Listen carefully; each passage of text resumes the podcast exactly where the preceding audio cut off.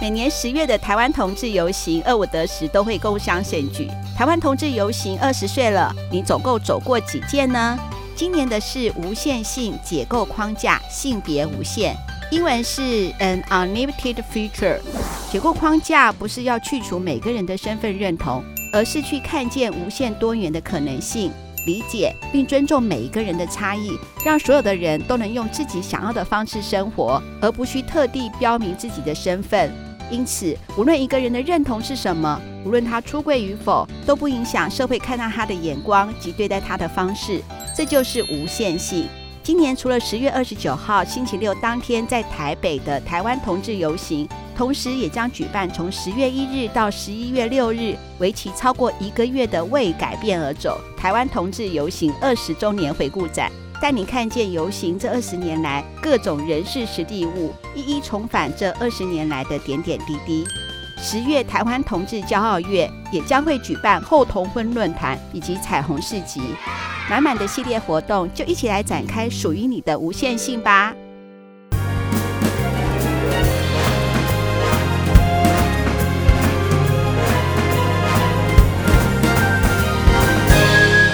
不顺没关系，我是二五得十的大姐。今天大姐要独挑大梁喽，呃，但是其实我还是会有找一位特别来宾啦，哈，他是我多年的好朋友。想要问问大家，你有没有一位朋友，时不时会想起他，很开心，可是内心又对他好像有一点点愧疚，总是觉得以前对他不够好，太自我、太固执了，很后悔。但又很开心可以认识这样的朋友，让大姐想起来的朋友是谁呢？是小雨。小雨，你要跟我们的听众或者我们的真爱打声招呼呢？Hello，大家好，我是小雨。小雨，你是做什么的啊？虽然你不想跟大家讲，但是你透露一点点好了吗？哦，oh, 我现在是在经营民宿的。嗯，好。那什么民宿呢？我跟大家讲，知名民宿。我们在在南投经营了一个宠物友善民宿。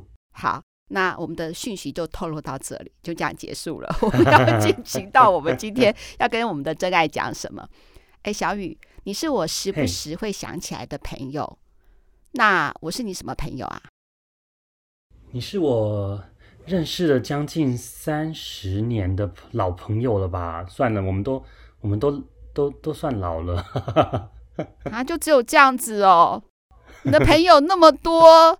朋友也分亲疏远近，我，我是想要知道亲疏远近这个部分，没有只有连线这个部分。呃，当然是近啊！你看我朋友遍布了全亚洲，对不对？对，这是我常常求你的部分。嗯，对，你说我是就是亚洲，哎，我忘记你讲什么了。亚洲，亚洲最有最有人缘的。亚洲华人区最有人缘的人，也就是说呢，你走在路上，对面呢迎来了三个人，你随便问他，请问你认识南投民宿主人小雨吗？他就会说，哎，我知道，哎，你也认识他吗？因为大姐声音大嗓门声音很大嘛，后面的人突然也会凑过来说，哎，我也认识，哎，南投那个开民宿的小雨，我们知道我们认识的都是同一人吗？对啊，都是同一人呐、啊，就会这样子。那我觉得有些应该就是有一些就是欠他钱的之类的，没有欠钱这个部分，没有，绝对没有，只有你借钱，可能人家没有还你的这个部分。呃，那他他就不会过来相视了，就是不就马上逃走。对，没有错。哎、欸，我知道我们真爱听到这里搞不清楚，其实大姐要讲什么？大姐就是要讲说，其实小雨是一个人缘非常非常好的人。嗯，还还可以啦。哎、欸，那我们是怎么认识的、啊？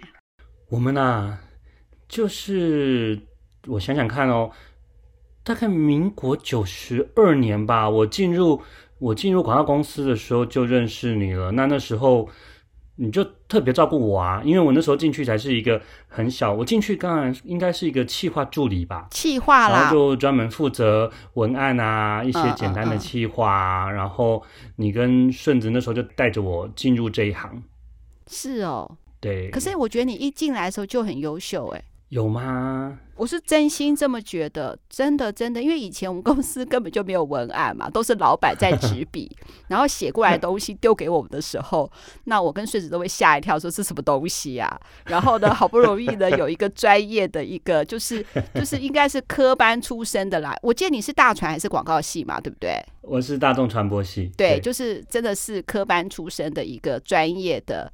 好，又是年轻人又有创意的人进来，其实那时候我们都是如获至宝，觉得很开心。那我觉得我们工作，嗯，我是不是给你很大的压力呀？没关系，其实小雨你可以说实话。我们的真爱，我都叫我们的听众真爱嘛，哈，他们大概都了解，其实大姐的个性是怎么样了。嗯，其实老实说，压力还蛮大的，因为假如说事情如果没有呃。怎么讲？做的很妥当的，你的性子就会马上起来了，然后那个给旁边的人压力就会突然之间压力大这样子。可是你为什么还愿意就是就是还把我当做朋友，或者是说还愿意帮我当做嗯伙伴？应该是这样子吧？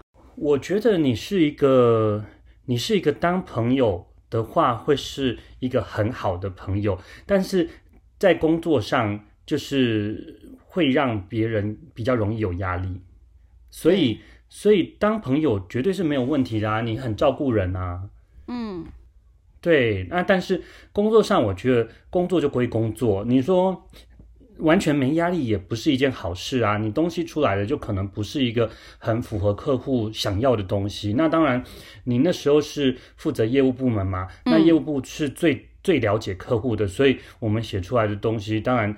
一定要先经过你们觉得说，嗯，这就是客户要的东西，所以我觉得适当压力是好的啦。那当然，中间可能会经过一些，哎，呃，会有一些意见的分歧啊。我觉得这样很好啊，但是你觉得，嗯，但是不太适合客户，当然还是会有这样的状况发生。那我觉得，我觉得除了工作之外，我觉得我们相处是很好的，就是就比如说我们一起出国玩啊，或者是公司国内旅游啊，都很开心。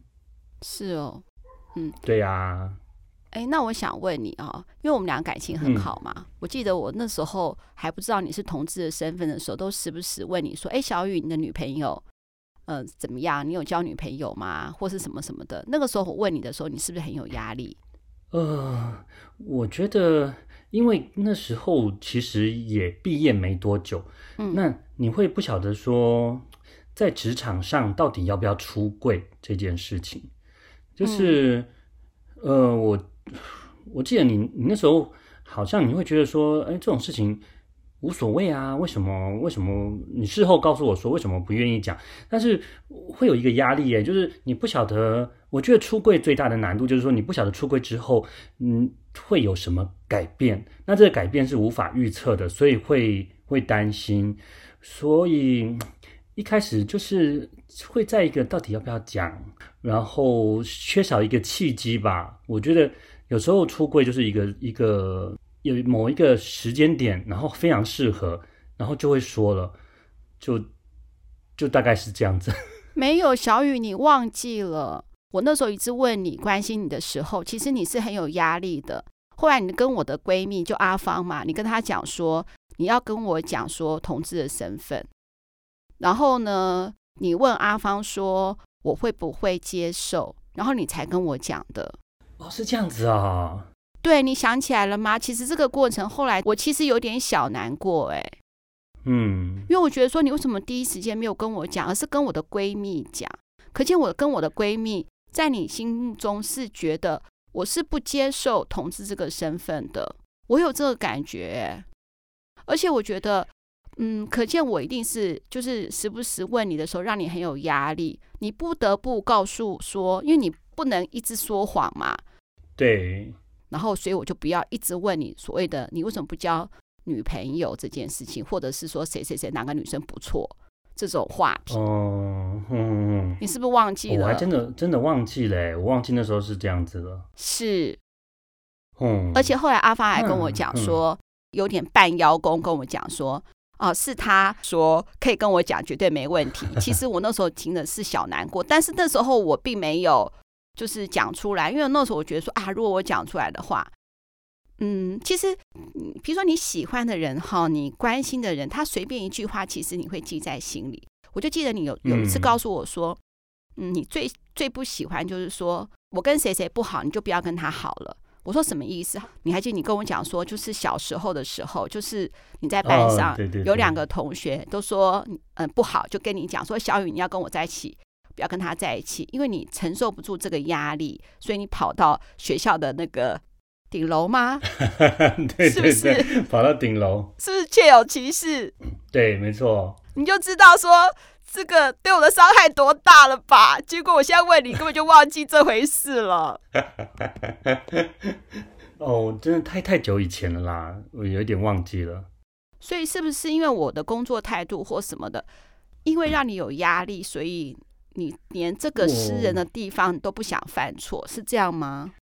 我觉得，因为你的闺闺蜜叫阿芳嘛，我觉得阿芳 阿芳姐对我来说，她并不是我的同事，而是而是只是呃偶尔会有一些工作上的合作关系，然后、嗯、然后可能她对我来说，她是呃可能她的工作吧，她工作工作对我来说好像是会比较常接触接触同志的人。比如说一些艺人啊，嗯、或者是呃 dancer 啊，然后就是这样子会让人家觉得说，OK，那他应该是会比较比较呃接受度会比较大的。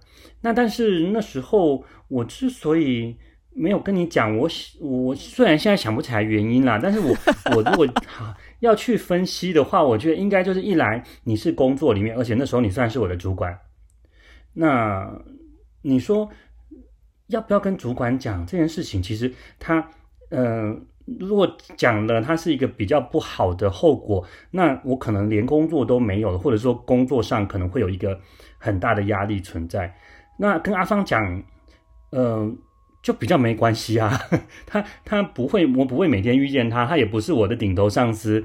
那那就算他真的真的怎么样了，那也不会造成我工作上的困扰啊。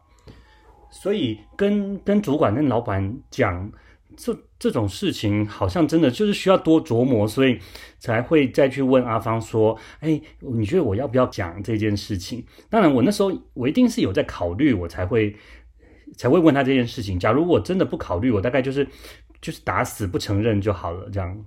嗯，好，那其实，在那个年代，是不是还是会有这样的顾虑？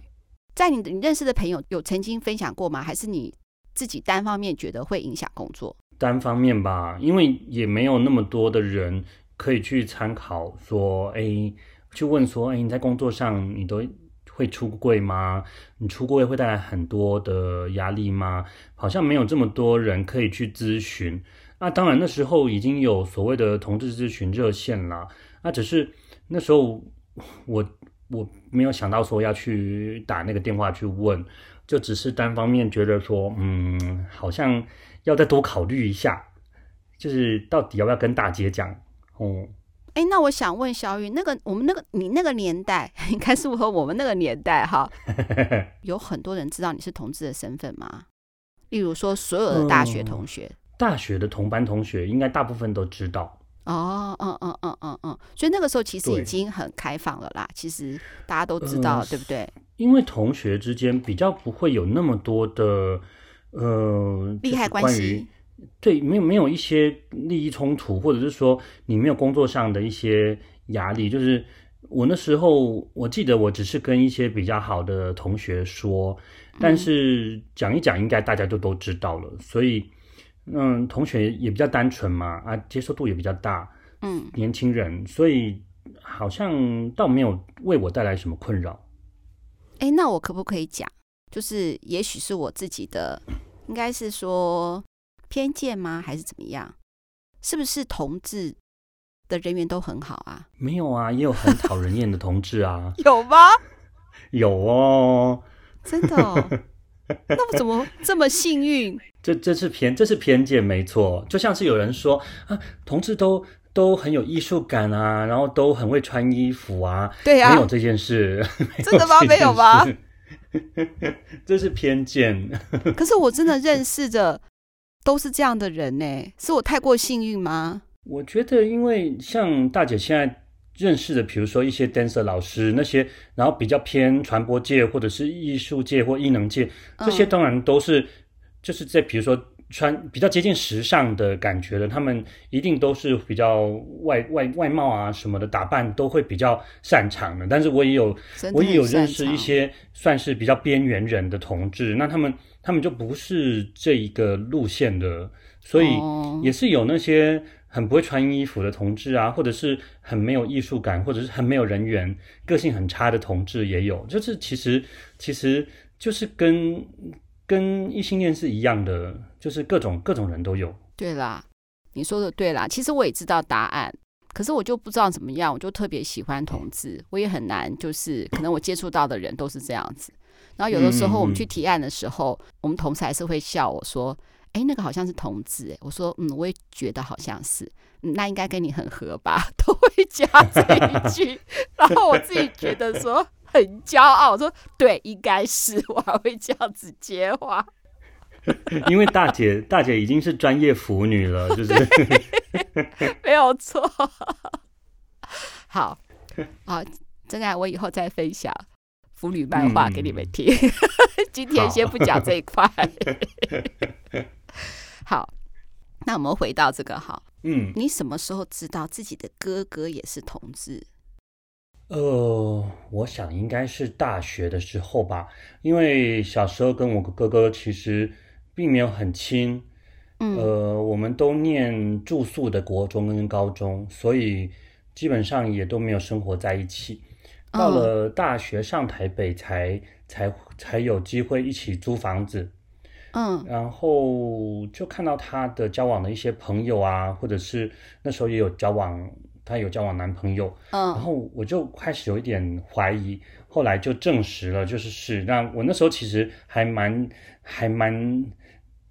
惊讶跟恐慌的，就是想说，哎呀，怎么办？怎么办？我们家就只有两个小孩，那两个男生都是同志，怎么办？就是有一种很紧张的感觉。那那你哥哥呢？你哥哥也会有跟你同样的心情吗？我哥哥应该比较没有，因为他是一个比较为自己而活的人。哦，嗯，嗯他他比较不会。像我可能还会想到说，那家里就没有男就没有，呃，男生会去跟女生结婚，因为那时候还还没有同性婚姻嘛。那时候就想说啊，那这样家里两个男的都没办法结婚啦，那家里的香火怎么办啊？对就是会开始想到一些，对，对，想到这些问题，就是对。但是我我哥应该比较不会有这些困扰，他就是他就是就是自己活活得比较精彩的那样的人，嗯。那妹妹呢？因为你们家是两个男生一个女生嘛，对不对？对，我妹妹应该是高中的时候我就已经跟她出柜了。我跟我妹妹比较亲一点，哦，所以就比较早跟她说。那他的反应呢？第你是怎么用？你用什么方式讲？因为我有一些就是出柜的朋友，现在当然就是一定会用手机嘛，先对，先赖嘛，或那个时候呢？那时候你怎么跟你妹妹讲的？我好像就直接跟她讲了，就是当我非常确定自己的性倾向的时候，呃，我就直接直接告诉她，因为我我跟我妹的，我跟我妹很亲近到，我觉得她她一定会支持我的，所以对他没有什么保留。嗯嗯，那那当然跟他讲以后，他也是非常支持我啊，就是嗯，我我妹妹我妹妹是一个蛮。贴心的人啊，她后来去念了心理辅导系，嗯，然后就当了辅导老师，嗯，就是对人的这一个部分，我觉得我对他来讲是没有没有什么没有什么顾忌的。嗯，那你在大学的时候知道哥哥也是同志的时候，有跟妹妹讲吗？我有点忘记了哎，我有没有告诉他？哦，好像应该有吧。我应该就是忍不住会打电话跟他说，怎么办？大哥也是怎么办？对，那他的反应呢？你还记得吗？我不太记得了，我不太记得他的反应是怎么样子，但是应该也是就应该也是会安抚我吧，就说那这个也这个也就这都天生的啊，这也没办法啊，就反正就走一步算一步吧，因为那时候都还没有跟家家里的长辈出柜，所以也就他就安抚我紧张的情绪这样子而已吧。哦，我觉得哈，时代真的会进步哎，那个你还记不记得之前我们那个公投没有过的时候？我那时候其实很沮丧，对，我说怎么会这样子呢？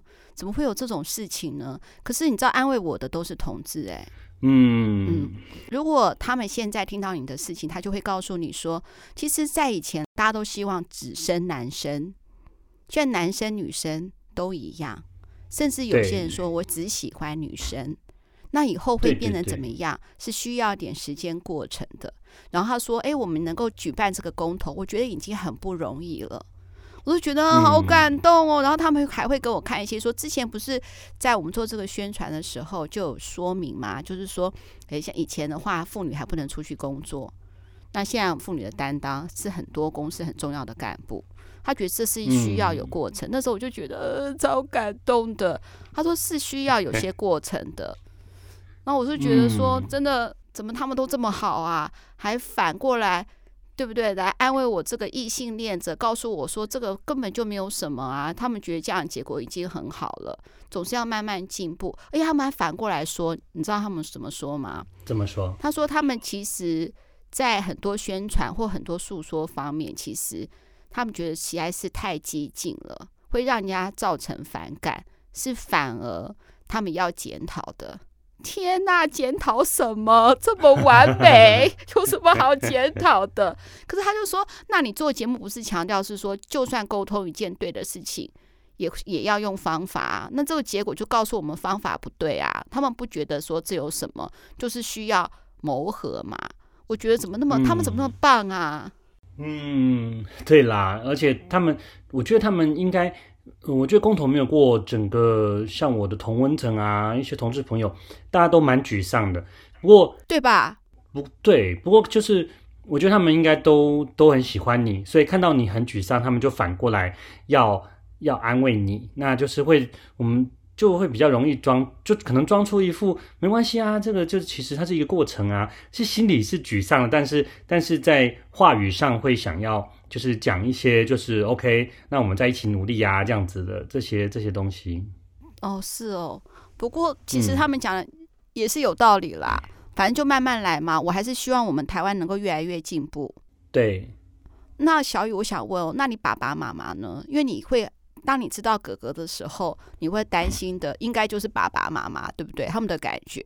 那爸爸妈妈是怎么什么时候知道你同志的呢？他们是在呃台北办花博的那一年知道的。哦，一直到有一次，我妈要帮我做媒，就是刚好朋友啊、嗯、看到。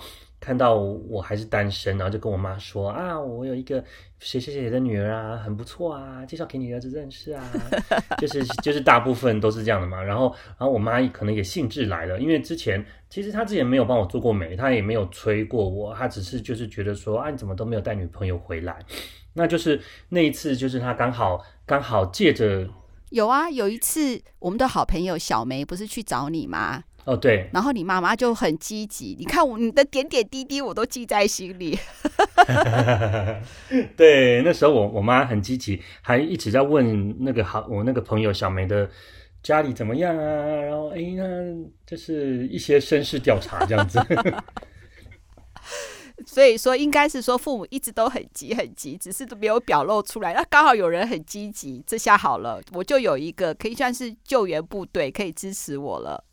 对对，然后就就跟我说，好，我们要去台北看花博，然后啊，有一个朋友要介绍一个女孩子给你认识，要不要出来见面一下？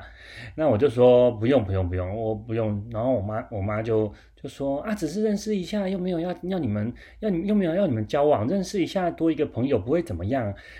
但是那个意图就很明显嘛，我就觉得哎呀，真的是真的是，感觉每个同志都会遇到。就就遇到这件事情，然后终于终于出现了，我就觉得啊很烦恼。那那次是真的有出去见了面，然后认识一下，然后交换了，哦哦、交换了 MSN 吧，我忘记那时候是用什么了，交换了 MSN。嗯，那然后就就回来以后，我就开始思考说，好那。为了避免这样的事情再发生，我就干脆跟他们出柜好了。我那时候我还记得，我打电话跟我哥讲说，我要准备出柜喽。那时候，就是那时候爸爸妈妈已经知道哥哥是同志了吗？还不知道，还不知道。就是我，哦，你先的，嗯，他都还不晓得我跟我哥的事情。嗯，然后就对，所以我才打电话跟我哥说，哎，我要出柜喽，你觉得 OK 吗？那我哥就说 OK 啊。然后我哥，我哥还很不上道，就是跟我讲说，那那那你干脆帮我一起出柜好了，我不想要自己讲。对，我记得这一段你有跟我讲过，我这个昏倒哎、欸。对，很好笑。然后呢？然后快点告诉我。然后，嗯，对，后来我就出柜，然后就就是在那时候那天我爸妈来台北的那天晚上，然后在饭店里面跟他们讲，面对面讲哦。面对面讲吗？面对面讲。嗯，很棒，小雨好好，你真的很乖。然后呢，不是很乖，你真的很贴心。我怎么讲到很乖去了？嗯 嗯，对，就面对面说。那我记得我爸是比，就是我爸就一直沉默着没有讲什么。那主要就是我妈在回答，就说就说我妈我妈就是一直处在于一个。自我说服跟无法自我说服的状态，就是讲了以后，他就说啊，其实也没什么啊，那现在社会都这么进步了，也没什么啊。但是，但是一下子就说啊，那这样子，这样子，这样子，真的，真的不会再再再变成异性恋吗？或者是什么什么的？就是他就是一直处在一个呃上上下下的一个状态。会会，这很正常的。嗯，对。那那我爸是比较没有讲什么，然后然后就。就就我爸好像一开始是说他暂时有点难以接受这样，那后来经过一段时间，那段时间我觉得我妈比较，我妈应该比较多心情上的一些沮丧，或者是就是等于说压力都可能在我妈身上了，我妈就会。常常，嗯、呃，情绪低落啊，然后就是会跟我聊一些说，嗯、呃，你觉得是不是我们做错了什么，才会让你变成这样？啊，你觉得是不是我们教育上面有什么问题？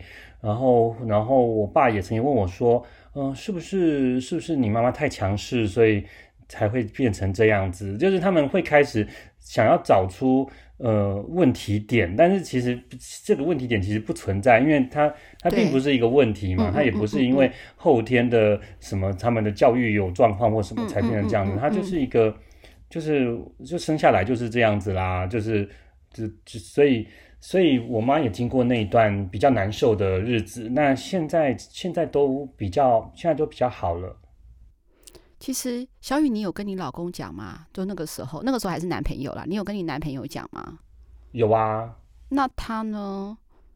他因为我觉得那个时候你也一定心情很烂吧？如果看到父母这样子，你也很难过啊。嗯，当然，他就是会站在我身边给我鼓励啊。嗯、那、嗯、那，但是我觉得这个就是每一个同志需要面对的吧。那是。有的有的人，如果家里真的很保守，我觉得也不见得一定要出柜。嗯，因为因为其实我们没有出柜的时候，压力是在我们自己身上；但出柜了，压力就在父母的身上了。嗯，那假如父母心态上面是完全没有办法接受的话，那就会造成父母很大的一个。呃，内心的负担，他们会一直去否定自己，否定小孩，然后否定自己的人生，就会就就是变成以前是我们关在柜子里，但是后来变成爸爸妈妈关在柜子里面了，他们不敢面对这件事情。那你有同时跟你爸爸妈妈讲说哥哥的事呢？是吗？没没有，我我一开始本来答应我哥说好啊，我看状况我就一起我就一起讲，嗯、就后来我觉得好，我觉得我妈可能打击有点大，然后她就问我说，因为我我出柜了以后，我妈就问我说，那那你哥也是吗？然后这一问我就、哦、我就我就我就我就我就傻了，我想说，嗯，还是不要讲好了，我觉得好像一下子一下子打击太多。对，就是就是一下子给他双重打击。那那你怎么回答？我就说，我也不知道哎，你再去问问他好了。哦，嗯。所以后来我我妈妈就自己再去问他，那我哥哥就说是这样。但我我觉得他心里应该有底了啦，就是他在问之前应该就有底了。对，所以他才会这样反问。对，嗯。所以大概出柜的经验是这样了。那妹妹呢？妹妹这段有帮你跟爸爸妈妈沟通吗？应该，我觉得她应该会耶，因为我觉得她应该算是蛮一个很正面的支持的力量了。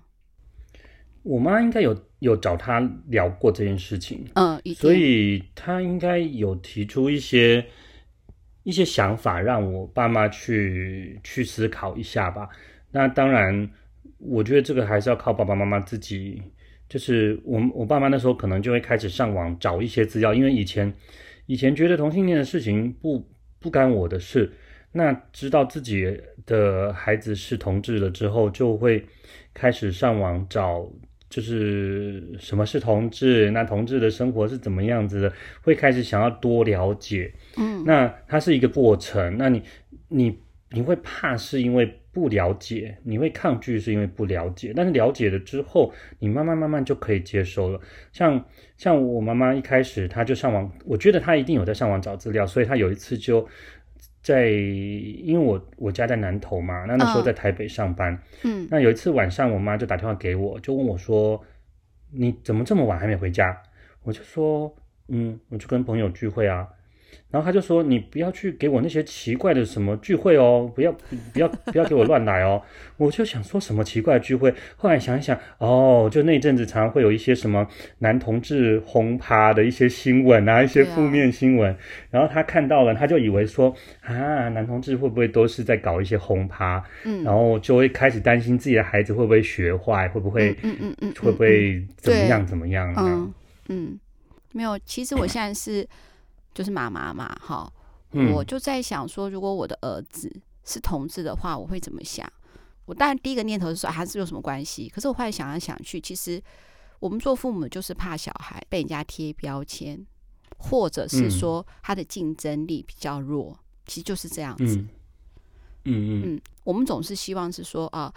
说到自己小孩，虽然其实我觉得爸爸妈妈千万不要就是说把小孩的成就或小孩的表现当做你的骄傲或拿来说嘴，应该是这样子，因为他们就是独立的个体。嗯、但是我觉得真的很难啦、啊，我自己都没有办法做到，我就不要说这么多。嗯，只是希望他们幸福、健康、快乐、幸福又美满，如此而已。对。那我们讲到这里的话呢，嗯、其实。我们之前也在节目上分享过，就是出柜的一些经验嘛。那我现在讲一下开心的事情。嗯、那小雨，你跟你的老公是怎么认识的呢？我们其实算是朋友介绍认识。朋友介绍认识，嗯，嗯对，就就我跟我一个好朋友，嗯。呃呃，那时候我就跟他说：“哎、欸，我我在我有在收看一个电子报，那个时候还有电子报这种东西，现在也有，说啊，现在还有吗？有有电子报。嗯，OK。然后就说我有在看一个电子报，我觉得那个作作者好会写哦。然后我那个朋友就说啊，这个作者我认识，哎，你要不要认识？你要不要介绍你们认识？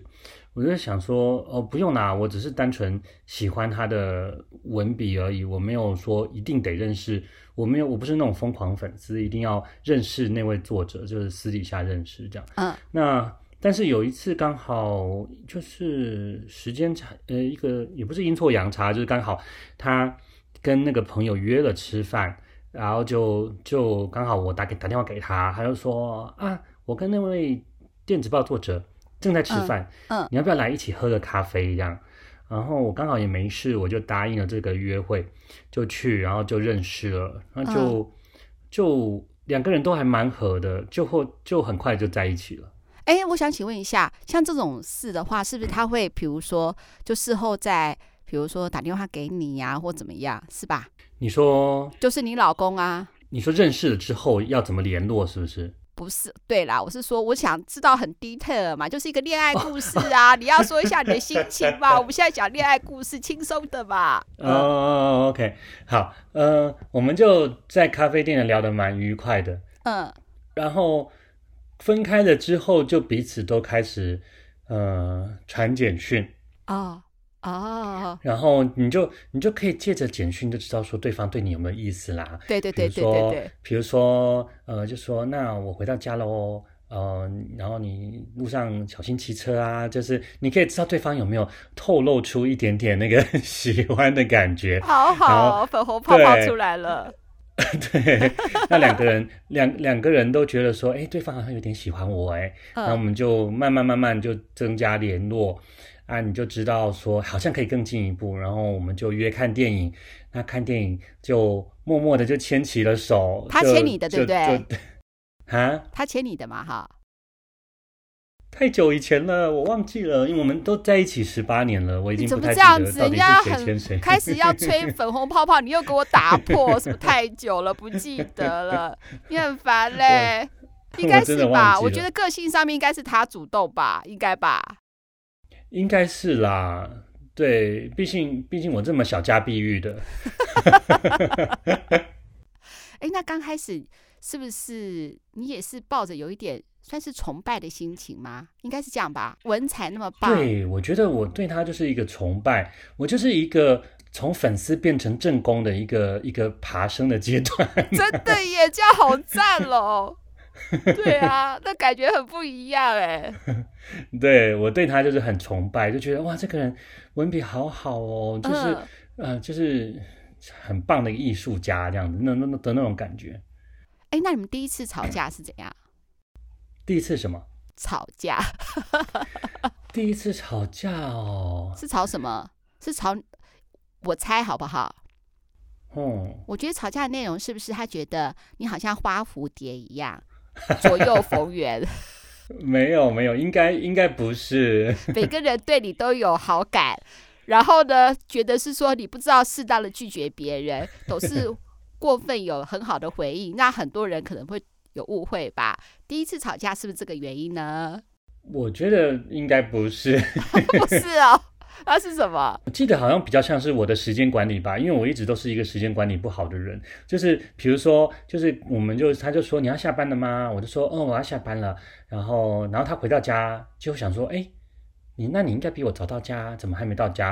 然后过了很久才下班，然后他就说：“那你怎么不是说说了几点要下班吗？”我就说：“哦，那因为又忙了一些什么东西啊，啊，大概类似这样的事情，就是其实不是很大的事情哦，是不是有可能是说？那我想象一下哈。因为以前呢，我记得我请你改一个稿子的时候呢，你都没有改。然后我想说，哎，小雨在干嘛？原来他在玩游戏。然后我就说，哎，不是稿子很赶吧？他说，对呀、可是不是明天早上给你就好了吗？我说，对呀、说哦，所以我现在想打游戏，我晚上晚点写都没有关系，是类似像这种事情吗？也就是说呢，你本来就要下班，但是突然有一个同事跟你聊天说，哎，小雨，你你觉得要看什么电影好呢？就非常热心，告诉他说，哦，我觉得 A 电影不错，B 电影不错，C 电影不错。等到讲完的时候，又过了三个小时了呢。你这很夸，你这很夸张哎。可是差不多就是这样吧，应该是这样吧，就拖拉时间。嗯，我想差差不多是这样的事情啊。可是你们一定也有像我之前为我刚才讲的事情，你是花蝴蝶这件事情吵架吧？不可能没有，你人缘那么好，我一开始节目里面就讲了。我觉得他应该会是比较像是。就是会会吃醋啦，嗯，对，但是就比如说一起去某个店里面喝喝咖啡，然后就是 认识了一些新的同志朋友，然后大家就就可能大概将近七八个人吧，然后大家结束的时候就。就有的人就是因为刚认识就在交换电话，然后就有一个人就跟我说，可以要你的电话吗？然后我就说好啊，我就给他。然后我的男朋友就在旁边散发着一个黑色的气场，然后就突然说你你要你要问电话，不用先问过她男朋友吗？然后然后所以他就开始生气了。然后我就想说，哎，不是只是交交换了电话吗？啊，但是离开了之后，他就开始说。他看起来就是要追你吗？你怎么会给他电话呢？那你你男朋友在你旁边，你没有这种自知吗？就开始生气。哎，我觉得会耶，不要说我们任何人都会吧。哎，那我想问哈，啊、那当然我觉得应该不是这样，应该都一样。但是我还是想要问一下，同志对于感情这件事情会不会特别没有安全感？因为感觉是，比如说异性恋有法律的保护吗？啊，不知道啦，因为可能有很多人也不敢公开自己，嗯、比如说同志的身份嘛，所以那他恋情可能也没有很多人知道。那这样子的话，嗯、同志的恋情，同志的恋情会不会比较没有安全感？我觉得有没有安全感，这上面比较是因每个人的个性不同而、哦、而，而有差别。哦、像有的人他个性就比较比较不会那么的呃紧，就是呃比较容不容易紧张，就是看个性这个东西，我觉得就是每个人不同。但是我觉得同志的关系比较难经营的的原因，就像是有的人他是在地下的那。你既然在地下，你可能就会遇到很多状况，是不像是就是光明磊落这样子。对，可以，对，对，他会遇到很多小问题，比如说，嗯、呃，不想让亲戚知道，不想让爸妈知道，不想让邻居知道。对对。然后会会遇到很多小小小小的状况，会一直磨损，有时候会一直磨损你的感情。嗯嗯。或者是或者是说，我就不想要那么高调啊，但是另外一方可能会觉得说说啊，可是。让我的朋友见我见一下我的朋友会怎么样吗？那我们出去，我只是拉了一下手，为什么你你要这么反抗之类的？就是这些每个人对于要不要让别人知道这件事情有不一样的想法，所以就会比异性恋多了那么多的很多容易起起争执的事。对，会会会。不过我觉得哈，台北好像比较好一点。应该吧，嗯，相较之下是这样子，没错，没错嘛，哈，因为有的时候我还是会在很，比如说捷运啊，看走或者走在路上会看到同志恋人也会有，哎，那其实小现在现在越来越多了啦，对，对，真的越来越多，嗯、不是越来越多，是应该是说一直都这样子，因为对对对对对，因为有。时候有些错误的报道是说，因为我们国家现在这样，所以越来越多人就这样，我觉得这个好像没有一个很。很奇怪的一个论述，这样子。对，对，应该是说，越来越多人敢在大庭广众之下牵手，觉得觉得觉得比较不害怕了，比较不怕异样的眼光，或者是说异样的眼光越来越少，所以让让越来越多人敢敢这么的呃，在大众面前就是秀恩爱这样子。嗯，哎，那小雨，其实你是幸福的人呢。我是，对啊，你是因为你在民国几年的时候啊，你居然有一个求婚的过程呢？这个不管啊，不要说什么同志，连异性恋都很每不是每个人都有一个求婚这么这么这么高调这么棒的求婚的过程。那你可以跟我们讲吗？他怎么安排的？他为什么想想要这么做？爸爸妈妈知道吗？呃，爸爸妈妈不知道。嗯，我那时候其实我们那时候我们已经在一起十几年了。嗯、那我们从台北搬下来中部，那我们就住在台中。那我我在南投工作，就两两两边两地跑。嗯，那那时候我我觉得好像到了一个嗯，想要我有点想不起来那时候哪一个点让我想要这么做。但是我其实会求婚，就是想要让他开心。就是虽然说那时候台湾也还不能啊，求婚不是他求你吗？是你求他吗？是我求他啊！我现在才知道，我一直以为是 他跟你求婚，原来是你跟他求婚哦。对，是我跟他求婚。小雨，你好贴心哦，真的很棒哎！你真的很用心经营这份呃这份感情哎。嗯。我觉得感情就是要要经营啊，对对对，要努力的，是要有做什么的，真的。对，那那时候就是觉得，好像我就是心里有觉得，说我做这件事情，他一定会很开心。对。但是虽然说他没有什么实质上的改变，那可是可是就是有一个纪念价值这样子。有有有有有。所以那时候我就开始找，主要就是找就是找我先生。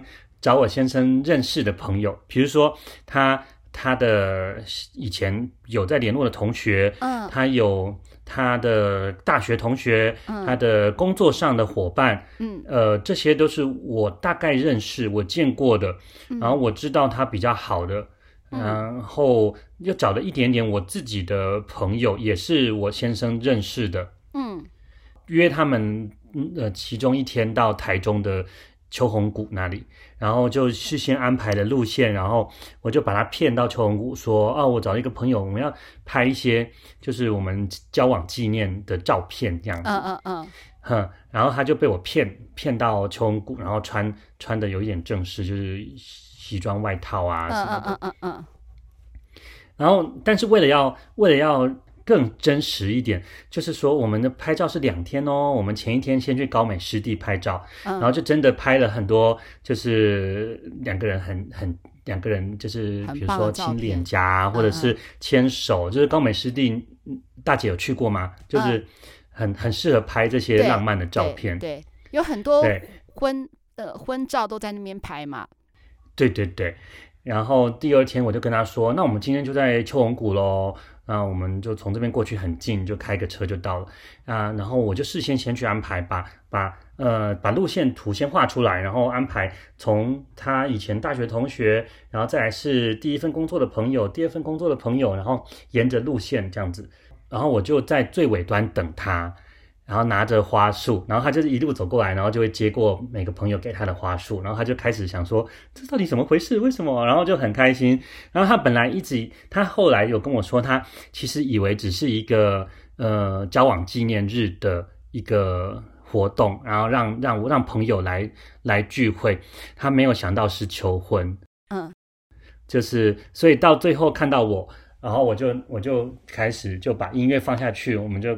开始跳舞，然后最后就把戒指拿出来，就是你愿意愿意跟我结婚吗？这样子，哦，超感动的。那他当时的表，他有没有哭啊？一定。有啊，他有哭啊。你也会哭吧？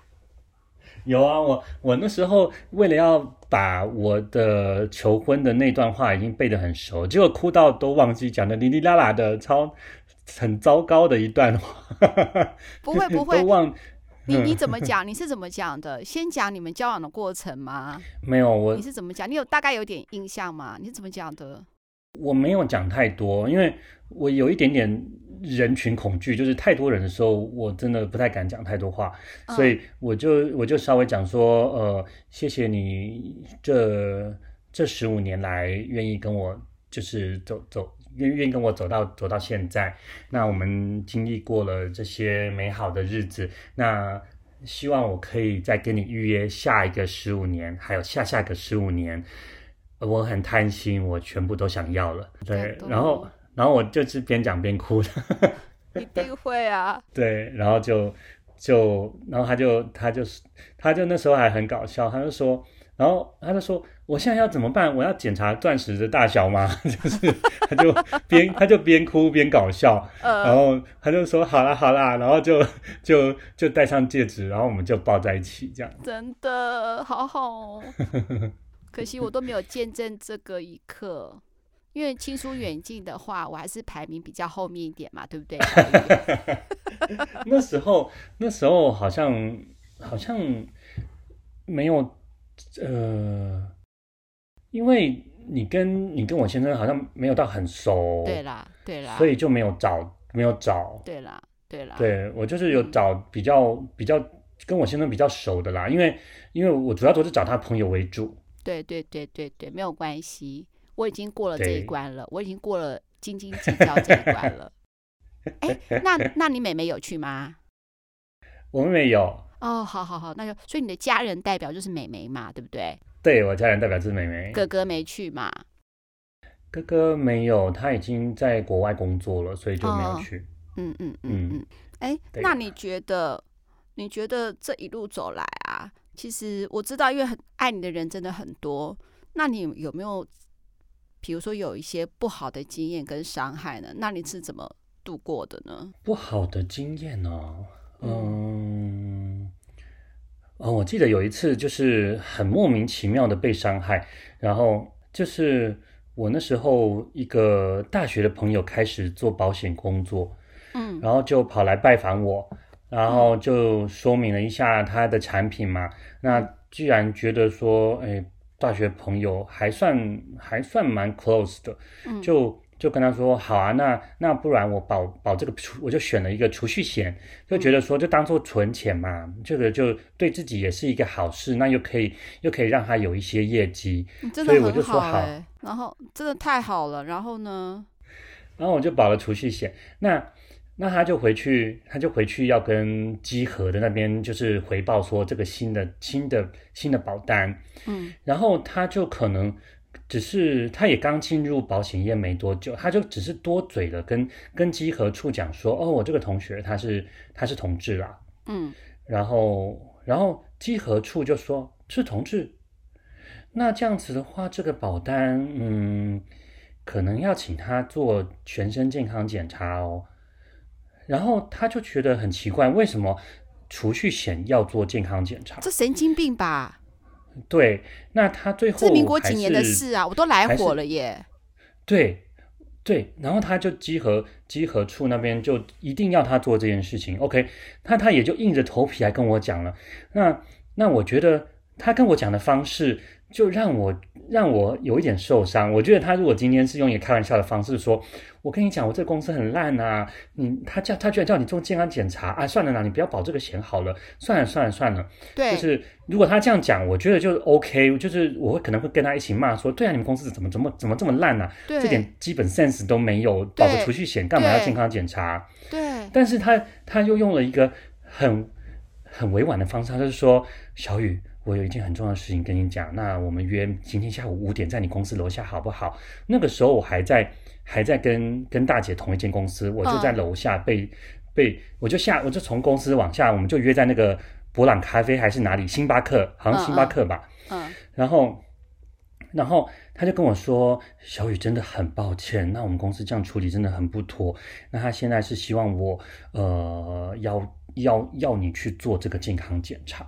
然后我就说，我不过我不是就是一个储蓄险嘛？他说对、啊、对对对，但是但是真的很抱歉，那那那你。你愿意去做这个健康检查吗？然后他就跟我说，他跟他同事讲了我是同志的事情。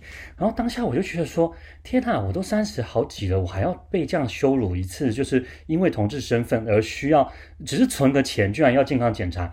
我当下就，我觉得我眼泪快要哭出来，我就跟他说，那我可以不要保这个险吗？然后他就说，可以，可以，可以，可以，当然可以，就是就是真的很抱歉。他就用了一个很抱歉的姿态，让我让我觉得更难过，所以。我那时候就是觉得，我听到好生气哦，觉得觉得被羞辱了。我觉得很生气。要是我的话，我会离职，你知道吗？这什么公司啊？而且或者是说，我会问清楚，请问这个集合是真的代表这家保险公司？应该是说官方的做法吗？还是他个人的呢？我要搞清楚。哎，如果这个公司是这样子的话，那我不会在这家公司上班。我会这样做，而且我觉得这样做是对的，而且不是情绪，真的啊。对，我觉得对，因为你是在捍卫你的信念呢、啊。嗯，不不，这个不是信念哦，这是基本的人的道理。它是保险公司哦，对，保险公司哎，保险公司说人就是以人为本的一个公司哎，他怎么会做出这样子的一个判断？那我还是相信应该是那个稽核，希望是这样。如果我的话，我会去确认。嗯，是公司，这是公司的标准处理程序吗？对呀、啊。如果是的话，我觉得这工作我就不要做了，真的。然后我就会跟你讲说，很抱歉，也谢谢你让我知道我任职的公司是怎么样，我就要离职。嗯，嗯对啊，而且我觉得他这个其实根本不应该跟你讲，他处理的态度应该是跟上层反映。请问这是公司？正确的处理程序吗？应该要这样子哎。对。嗯，也不是说用开玩笑的话跟你讲说，呃，那个，呃，不好意思，我们公司好烂了，什么什么的。他要搞清楚，因为这是他任职的公司环境啊，怎么可以这个样子？嗯，我觉得啦，真的是很烂呢。我还以为你都没有碰到什么 烂事，因为你就是一个大家都疼爱的人啦。我会这样子想。就有这种事情，而且你看，你真的是哦，而且你说真的啦，你再回归到原始，你到底需不需要保这个险，对不对？小雨有时候要保就保，不要也不要人情保。我我应该是当初就是因为其实我有另外一个同学在帮我做所有的保险规划，所以我的保险其实是足够的。那只是说觉得说啊，他也刚开始做，你你也知道做保险刚刚刚开始就是需要一些保单进来，嗯嗯、让他有一些信心可以继续去做。我就觉得我只是想要单纯想帮这个忙，结果帮了一个忙还反而被羞辱，多好笑的一件事情。嗯，然后小雨，我跟你讲，你刚才讲那么多故事，我也想要讲一个故事给你听。嗯，我最近啊，就是有看，就是 Netflix 一个应该是蛮久的一个影集，叫做呃良医莫非，就是 Good Doctor。哦、然后他这边讲到认同这件事情，嗯、然后我就非常的有感。那那故事的架构，可能我我们很多真爱都知道，反正就是一个自闭症医生，然后跟一个老医生的一个故事。然后中间呢，就是那个呃老医生呢得了癌症。自闭症小医生呢，因为他是，所以他就听到老医生得癌症是脑部的癌症的时候，他心里头就非常的着急，所以他每天呢都去看那个老医生，告诉他说呢，癌症要如何积极的治疗，比如说你要吃什么东西啊，喝什么东西啊，然后而且把他每天的状况都跟他的主治医生讲，因为都是医生对医生嘛。他就直接讲，嗯，那后来有一天的话，那个老医生就受不了了。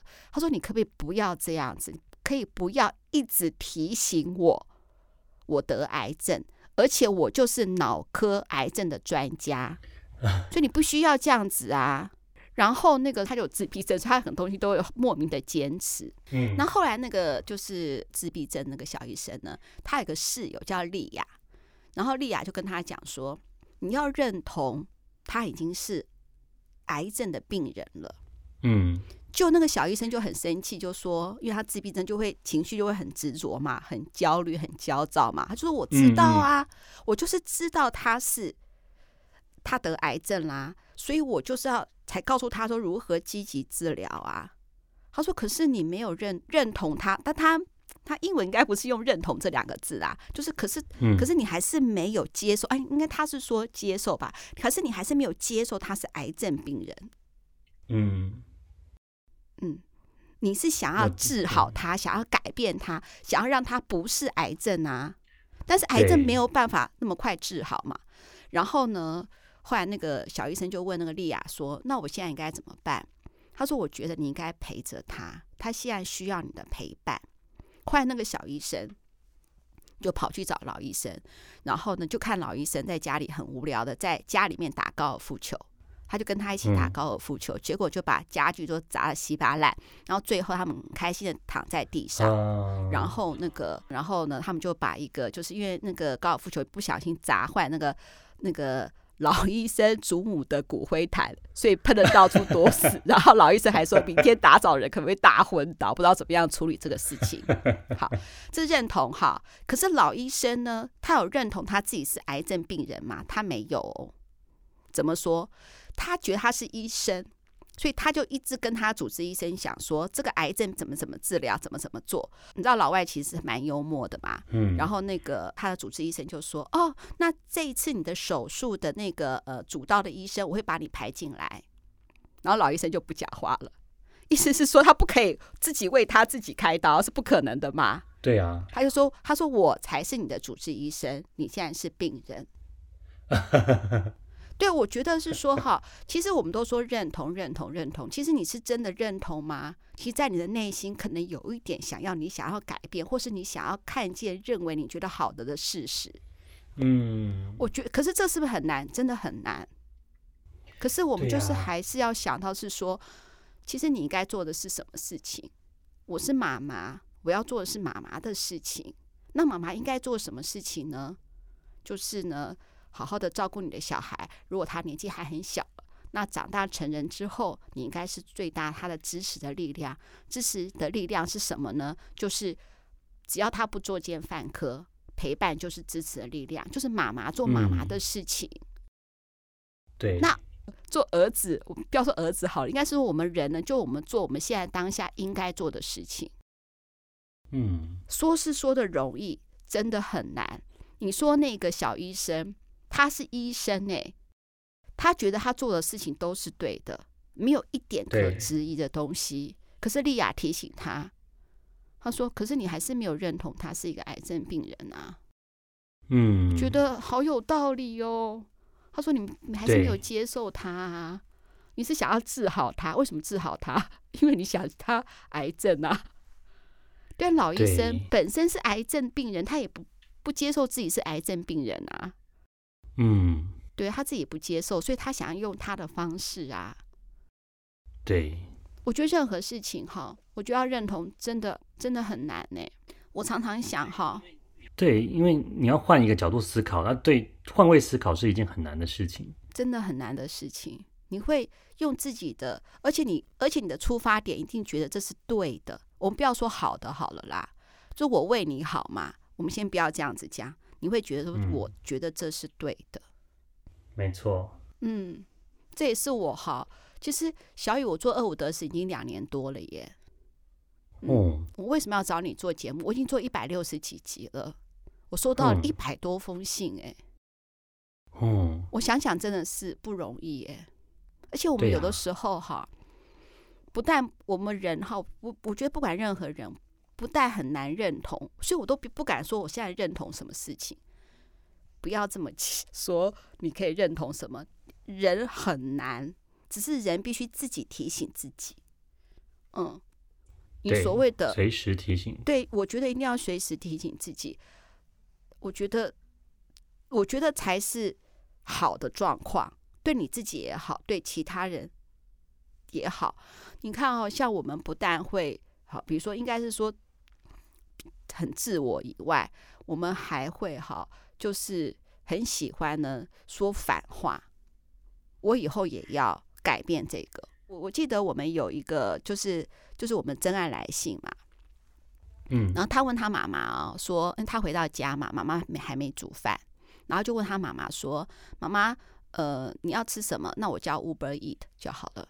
那妈妈大概很累，躺在沙发上，就说：“好啊，那你叫。”他就叫了，叫了以后呢，他妈妈就问他说：“多少钱？”然后他就说：“不用钱啦。”就妈妈就说：“啊，我今天没煮饭，没关系，多少钱你跟我讲。”他说：“嗯，那这样好了，收个一百块好了。”嗯，就他妈妈大爆炸。我养你那么大，我还要付这一百块。嗯。其实他妈妈哈，他说他真不知道怎么跟他妈妈沟通。你知道我怎么回他吗？你们相信大姐，但是大姐也有这个妈妈的影子，搞不好大姐就是那个妈妈的分身。其实我要的是你回到家问我说：“妈妈，你怎么这么累？是上班发生什么事情吗？”而不是煮不煮饭这件事情。可是你已经很贴心啦，说：“哎，没煮没关系，我叫 Uber Eats。”对啊。人总是喜欢说反话，人总是希望别人能够知道你心里想什么。我觉得很难呢。我觉得直接说出来可能比较好。我们要练习直接说出来，然后认同的事情不要高估自己。大姐不敢高估自己，有很多事情也都是我不了解的。甚至有的时候，我甚至现在也会想哦，就说啊，我都说我最爱同志了，那我到底爱他们什么呢？对啊，到底爱爱到底爱同志什么？我也说不出来。我是爱他那个人，我我是爱我这些的朋友，只是他们刚好是同志。那我真正了解什么呢？可是我觉得可以慢慢进步，嗯、不要高估自己。如果你不高估，如果你不高估自己的话，我觉得受伤的人就会越来越少。嗯，小雨，你觉得我棒不棒？罚自己一下，我是不是跟以前不一样了？嗯，有很大的改变，真的吧？以前就是太高估自己了。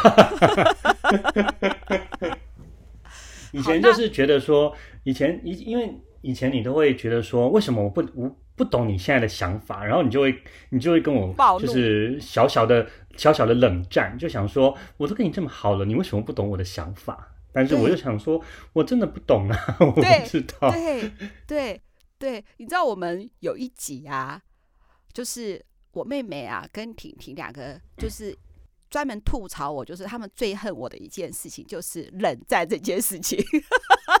对，中间我就一直笑，这个。然后他们举了 N 个例子，说多么讨厌我又冷战这个事情。现在我已经不会了，非常棒。我要的就是那个躺在沙发的妈妈，就是你们难道不可以知道我很辛苦？我要的是说。我的女儿跟我讲说，或者我的儿子跟我讲说，你好辛苦哦，你就直接告诉我，嗯、然后我们就会照做了。